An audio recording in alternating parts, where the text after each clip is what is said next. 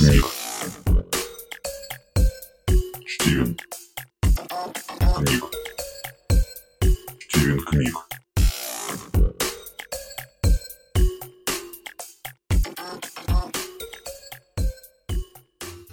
Рина Феникс. Ну и сюр с ним.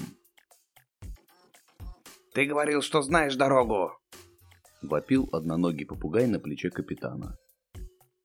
Голубчик, угомони таланты. Со вздохом отвечал птица-капитан, пытаясь нащупать на поясе кисет с табаком. Путешествие, в которое отправился пиратский корабль три года назад, должно было завершиться спустя пять месяцев после его начала. Как уже стало тебе понятно, дорогой слушатель, что-то пошло не по плану. И если это не залог для увлекательной истории, то мне не о чем с тобой дальше разговаривать. Сначала команда восторгалась смекалкой своего капитана.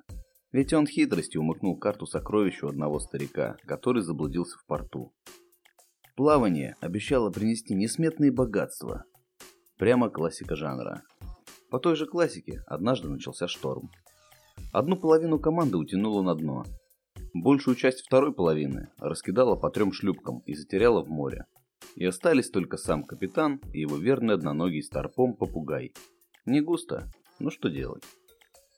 Так вот, последние двое выживших дрейфовали по волнам хрен знает какого моря на куске палубы, последней оставшейся части корабля, и уже не надеялись на спасение.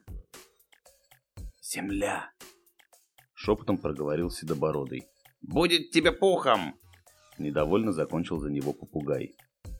«Ты не понял, Чик, вон!» И теперь уже бывший капитан указал куда-то вперед.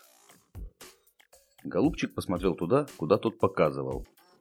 Там нет ни хрена. У тебя предсмертные глюки. Ворчащий попугай – занятное зрелище. Но капитан не стал церемониться. Он снял единственного друга с плеча и аккуратно повернул его голову. Нет, не чтобы хрустнуло, а чтобы тот присмотрелся. Земля! Завопил голубчик. И в тот момент Седобородый пожалел, что не свернул ему шею. Кое-как они догребли до берега необитаемого на первый взгляд острова. Ну как сказать. Грести приходилось капитану, благо все конечности смог уберечь за столько-то лет.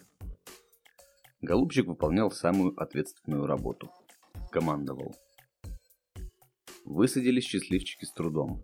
Оказалось, что остров окружают какие-то странные водоросли. Эта морская растительность в прямом смысле съела деревянный плод. Седобородый сильно порадовался, что она не плотоядная. Жрать охота! Высказался попугай. Можешь песок поклевать. Недовольно ответил капитан. Дело в том, что он слышал звуки, доносящиеся из глубины острова. То ли стук барабанов, то ли топот каких-то зверей. Седобородый пытался сосредоточиться, но постоянная болтовня голубчика уже начала раздражать. Сказать об этом попугаю он не мог. Уж больно обидчивой была птица. Ну и голубчик, надо дать ему должное, не был глупым. Понял, что капитан насторожен.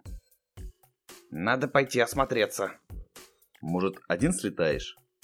Трус! Я рационально оцениваю возможности всех членов команды. И я старший по званию. Произвол и превышение полномочий. С этими словами голубчик расправил крылья и полетел на разведку. Пока попугай осматривал джунгли, Седобородый решил пройтись вдоль берега. Обычный, казалось бы, пляж. Мелкий песок, иногда накатывают волны, пытаясь на перегонки достать до ближайших деревьев. Что? Седобородый пригляделся внимательнее и заметил неуловимые на первый взгляд отклонения от нормы.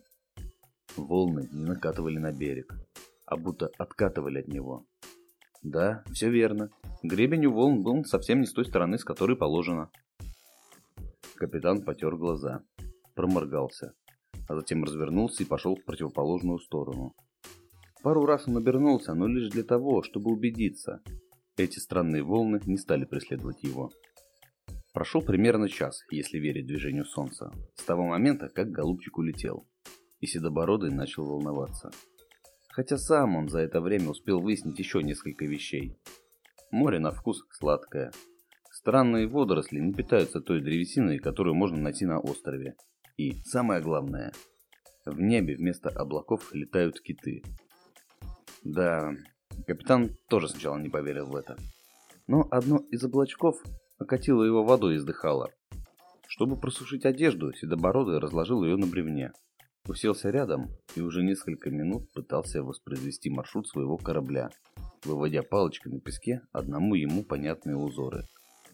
Время от времени он поглядывал в сторону джунглей, прислушивался. Каждую минуту становилось все тише. Пока Седобородый развлекался с китами, Голубчику было совсем не сладко. Он пролетел пару десятков метров и понял, с этим островом все совсем неправильно. На одной пальме два кокоса подрались за место под пальмовым листом. Один выпихнул другого. Хорошо не с криками «Это Спарта!». На другой пальме голубчик заметил черепаху. И даже намеренно уселся неподалеку, чтобы понаблюдать. Оказалось, у нее там гнездо, и несколько черепашат пытались выбраться наружу. Казалось, все происходящее противоречит законам природы. Мышь доедает змею, которую только что убила своим ядовитым укусом. Обезьяны для ночлега роют себе ямы, а птицы не летают, предпочитая ходить по земле. Последнее шокировало попугая больше всего. С горем пополам голубчик вернулся. На обратном пути он махал крыльями изо всех сил и старался не обращать внимания на происходящее вокруг. Хватит. Натерпелся. На берегу он застал Седобородова за стиркой. «Текаем отсюда!» — вопил попугай, усаживаясь на любимое левое плечо капитана. «Плавь, как угодно, только подальше!» «Ты чё так долго?» Седобородый привычно погладил орущего голубчика. «Я начал переживать. Что там было?» Голубчик кратко пересказал все, что произошло, и какие странности таят в себе джунгли. А когда наконец успокоился, спросил. «Ты не нашел лучшего времени для пастерушек?» «Я сушу вещи». «В воде?» «В воде. Тут все наоборот устроено. Чтобы высохло, надо намочить». Попугай уставился на капитана. «Христа ради, давай сваливать!» Голубчик щебетал, как птенец. «Плохое это место, гиблое, а я еще молод, я жить хочу!» Седобородый ничего не ответил, только кивнул. Несколько часов у него ушло на то, чтобы соорудить новый плод. Хорошо, что всеядность водорослей он проверил заранее. К слову, ночь так и не наступила, хотя времени прошло достаточно. Отплыв от острова на безопасное расстояние, голубчик наконец перестал ощущать тревогу.